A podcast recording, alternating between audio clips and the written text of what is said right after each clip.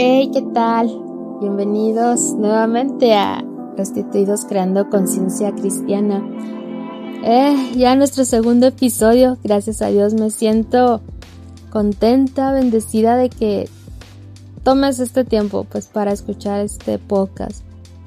Eh, veíamos el, el primer episodio, los cambios no son fáciles, pero gracias a Dios que tenemos las ganas para hacer esto. Aunque las ganas no son suficientes, realmente Dios es el primero en hacer esto posible. Y doy esa honra y gracias a Él. Me decía mi querida Becky Arteaga, le mando saludos si nos escucha. Es hermoso ver lo que Dios hace con alguien que se deja usar. Yo tenía tiempo queriendo hacer esto. Hace unos años estuve en una radio por internet. Me invitó un amigo al que estimo mucho, eh, Junior Sánchez. Él, pertenece a, la Iglesia del Nazareno de Aliento de Vida en la República Dominicana. También si me está escuchando, le mando un saludo y a su esposa y a su hijo. Y bueno, yo sin, saber ser locutora de radio, él me invitó a participar a esto. Y al inicio, pues no fue sencillo, como decimos, no es sencillo, pero el ir tomando esta práctica y agarrándole el rollo a cómo se manejaba, me empezó a gustar, me encantó, me fascinó hablar tras un micrófono. Eh, el saber que me escuchaban de diferentes dispositivos y la verdad lo disfruté muchísimo. Y te hablo desde, desde el, pues del año 2006, 2017, perdón. Eh, y pero llegó el tiempo que pues tenía que dejar la transmisora y, y seguir. Y hablaba con Junior eh, de hacer mi propia radio, pero existían cosas que fue muy claro Dios en decirme. ¿Sabes qué fue? Me decía, no estás lista. Me tomó de verdad años saber qué era hasta que llegó el 2020. Fueron seis meses más para darme cuenta que tenía que cambiar. Que tenía que cambiar. Y ah, fue el año más doloroso para mí porque duele cambiar. Dios me quebrantó, pero entendí que era necesario y urgente este cambio. Recuerdo que mi mamá me llamó la atención, pues, de algo que estaba haciendo mal en mí. Me resistí a aceptarlo porque yo sentía que lo hacía bien, pero me estaba enfriando porque dejaba de orar. No oraba constantemente ni leer la palabra. Y ella me recordaba, tú eres encargada de oración. Recuérdalo. Debes de ser una mujer, una joven de oración. Y que una de las cosas que, que a mí me molestaban es que me digan lo que estoy, en lo que estoy mal, o me digan cómo hacer las cosas. Pero tranquilos, que Dios está trabajando en mí y la verdad que he tenido muchos avances. Y bueno, en medio de mi quebranto oí una voz diciéndome, no sirves para nada ni a tu familia, eres de bendición, estás haciendo todo mal. ¿Crees que Dios te ayudará? Pero no te va a ayudar. ¿De verdad crees que Dios te va a dar una segunda oportunidad? ¿Tú crees? Y yo, ah, de verdad fue horrible este momento. Pero hice una acción. Tomé mi celular y le marqué a la esposa de mi pastor.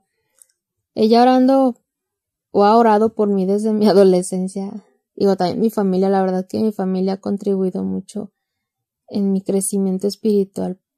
Pero si hablo a alguien de la iglesia, ella ha sido la que me ha procurado, me buscaba el modo, imagino, en la adolescencia, y hasta el día en que Dios me permitió y, y acepté regresar nuevamente a la iglesia.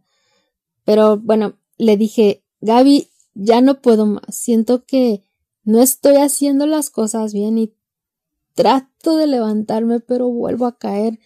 Ya no puedo más. Antes de orar por mí, me recordó Gaby lo valiosa que soy para Dios, que Él me puede perdonar, pero necesitaba responderle a Dios con mi vida. En otras palabras, necesitaba cambiar. Y fue cuando pensé cuánta razón tenía mi mamá. Cuánta razón. Háganle caso a sus mamás. Háganle caso. Los cambios duelen. Yo quería tener esta relación con Dios nuevamente, como, como antes yo tenía, pero tenía que hacer cambios y volví otra vez. ¿Qué cambios? Otra vez cambios. Eh, se presentó, pues, obviamente te digo, el año pasado esta nueva oportunidad al quebrantarme Dios, pero me dijo, te voy a dar otra oportunidad. Ah, y no sabes cómo me encantan las nuevas oportunidades, porque te hacen renovarte, te hacen decir, ahora sí lo voy a echar ganas, pero quiero decirte que las segundas oportunidades tenemos que aprovecharlas bien, con una nueva actitud, se nos presentó en este 2020 una nueva oportunidad como iglesia. ¿Te diste cuenta? Una sacudida necesitábamos para despertar, una, una llamada de atención de decir que estuvimos haciendo todo este tiempo. Se nos negó todo este año y todavía este 2021 parte en lo que vamos. Se nos ha negado, eh, me refiero a reuniones como antes eran, Todavía tenemos reuniones presenciales. Ay, extraño nuestros convivios de zona, de distrito. Eh, ya no he sido mucho de ir a campamentos, pero me imagino y, no sé si tú piensas ir a los campamentos. Eh, en fin, fueron tantas cosas. Pero ¿qué estuvimos haciendo como iglesia? Ahora sí queremos evangelizar. Y quiero decirte, fue una oportunidad de evangelizar de forma más fácil. Hoy hay tantas formas y se han presentado por internet desde un versículo que compartas, un video que hagas, un audio, un podcast. Hoy Dios nos está presentando una nueva oportunidad de, de, de empezar de nuevo. Quiero leerte en segunda de Corintios 13:5 dice, examínense a ustedes mismos y pónganse a prueba para ver si están firmes en la fe. De seguro ustedes saben que Jesucristo vive en ustedes a menos que no pasen la prueba. Pablo constantemente, si te fijas, nos repite en sus cartas que tenemos, que tienes que nacer de nuevo. Creemos que tenemos la vida, ¿verdad? Que tenemos vida, perdone, que la vivimos al máximo, pero no nos examinamos, seguimos viviendo en, ese pecado, en esa zona de confort, en esa tranquilidad, pudiéramos decir, de no hacer las cosas bien o no hacerlas.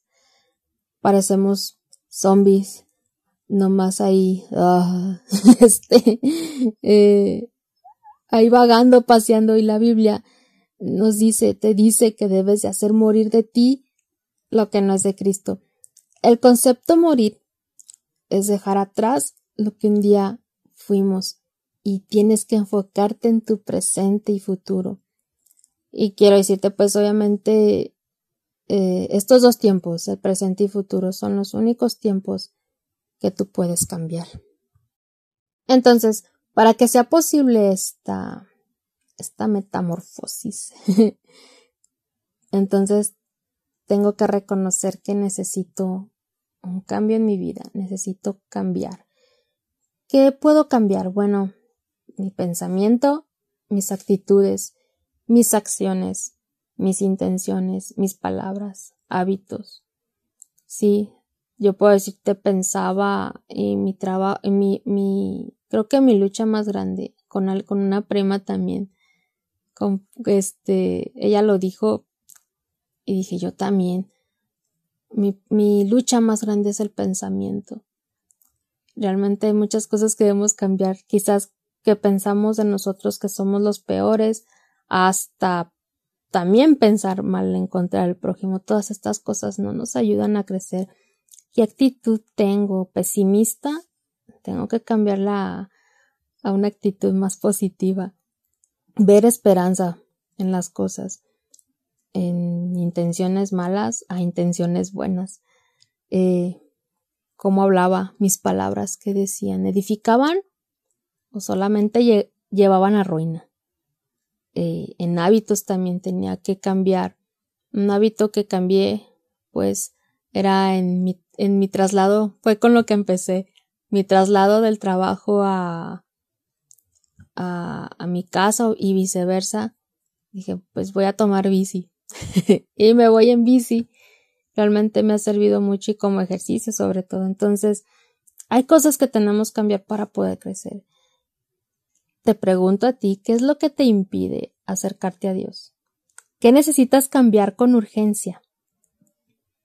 Eh, lo que ves, haces, piensas, ¿te hace acercarte a Dios? O unas de las cosas bases y una que son de cajón al momento que quieres tú cambiar es que debes llorar mucho, mucho, mucho y leer la palabra. Mucho. Son dos cosas de cajón que tienes que hacer. ¿Por qué? Porque bueno, al hacer este cambio, tienes que pedir ayuda de Dios, de nuestro Señor Jesús, porque solo no vas a poder. Tus propias fuerzas, con tus propias fuerzas no lo vas a lograr. Entonces, quieres alcanzar metas, tienes que cambiar, tener una relación con Dios más íntima, lograr esto, también tienes que cambiar. Y para concluir, este, quiero leerte segunda de Corintios 3:18. Te lo leo de la nueva versión internacional que dice, así todos nosotros que con el rostro descubierto reflejemos como en un espejo la gloria del Señor, somos transformados a su semejanza con más y más gloria por la acción del Señor, que es el Espíritu. Yo les pregunto a, mi clase con los adolescentes, eh, les pregunto que, con qué se, con qué se quedan de, con esta lección, de esta lección, ¿Qué es con lo, con qué les gustaría quedarse de esto, qué les gustó más, qué aprendieron. Pero una última pregunta también que, que les hago es, ¿cuándo vas a poner en práctica lo aprendido? Y siempre les respondo yo, el cambio o el momento de ponerlo en práctica es hoy. Mañana no porque se nos hace costumbre dejar las cosas para mañana. ¿Y qué pasa? Lo dejas de largo y sabes qué? Nunca logras hacerlo y creo que es un hábito que debemos cambiar. El empezar a hacer hoy ese cambio. No sé con qué cambio empieces. No sé con qué nuevo hábito empieces. Tú y Dios pueden consultarlo ustedes dos y saber con qué cambio vamos y empiecen de cambios chicos para poder hacer cambios y que Dios haga cambios o esta metamorfosis en sus vidas y, y lleguen a ser algo hermoso, un terminado hermoso que Dios les puede dar. Te invito a que hagas conmigo esta oración si, si así lo deseas. Eh, que Dios te bendiga y que sea de bendición todo esto para tu vida. Señor, gracias te damos por la bendición que nos das en este momento y te doy gracias porque nos permites realmente conocerte y que si tengo algo que cambiar en mí, ayúdame, ayúdame a llevar las cosas principalmente para tu honra y gloria, Señor, pero yo sé que quieres lo mejor para mí. Así que ayúdame a cambiar eh, en, la escuela, en el trabajo, Señor, a llevar hábitos que me acerquen a ti. Ayúdame, Padre, y, pidiéndote que principalmente sea eh, el tener una comunión más cercana contigo. Me estás dando esta oportunidad y te doy gracias por ello. Ayúdame a aprovecharla al máximo. Todo te lo pido en el nombre de mi único Salvador, Jesús. Amén. Gracias nuevamente por escucharnos. Eh, si te gustó, te pido que lo compartas con quien tú creas que necesite escuchar de esto. Estamos comenzando y Dios nos ha bendecido, esperando que, que también principalmente haya sido de bendición para ti. Dios te bendiga y nos vemos en el próximo episodio. Dios te bendiga.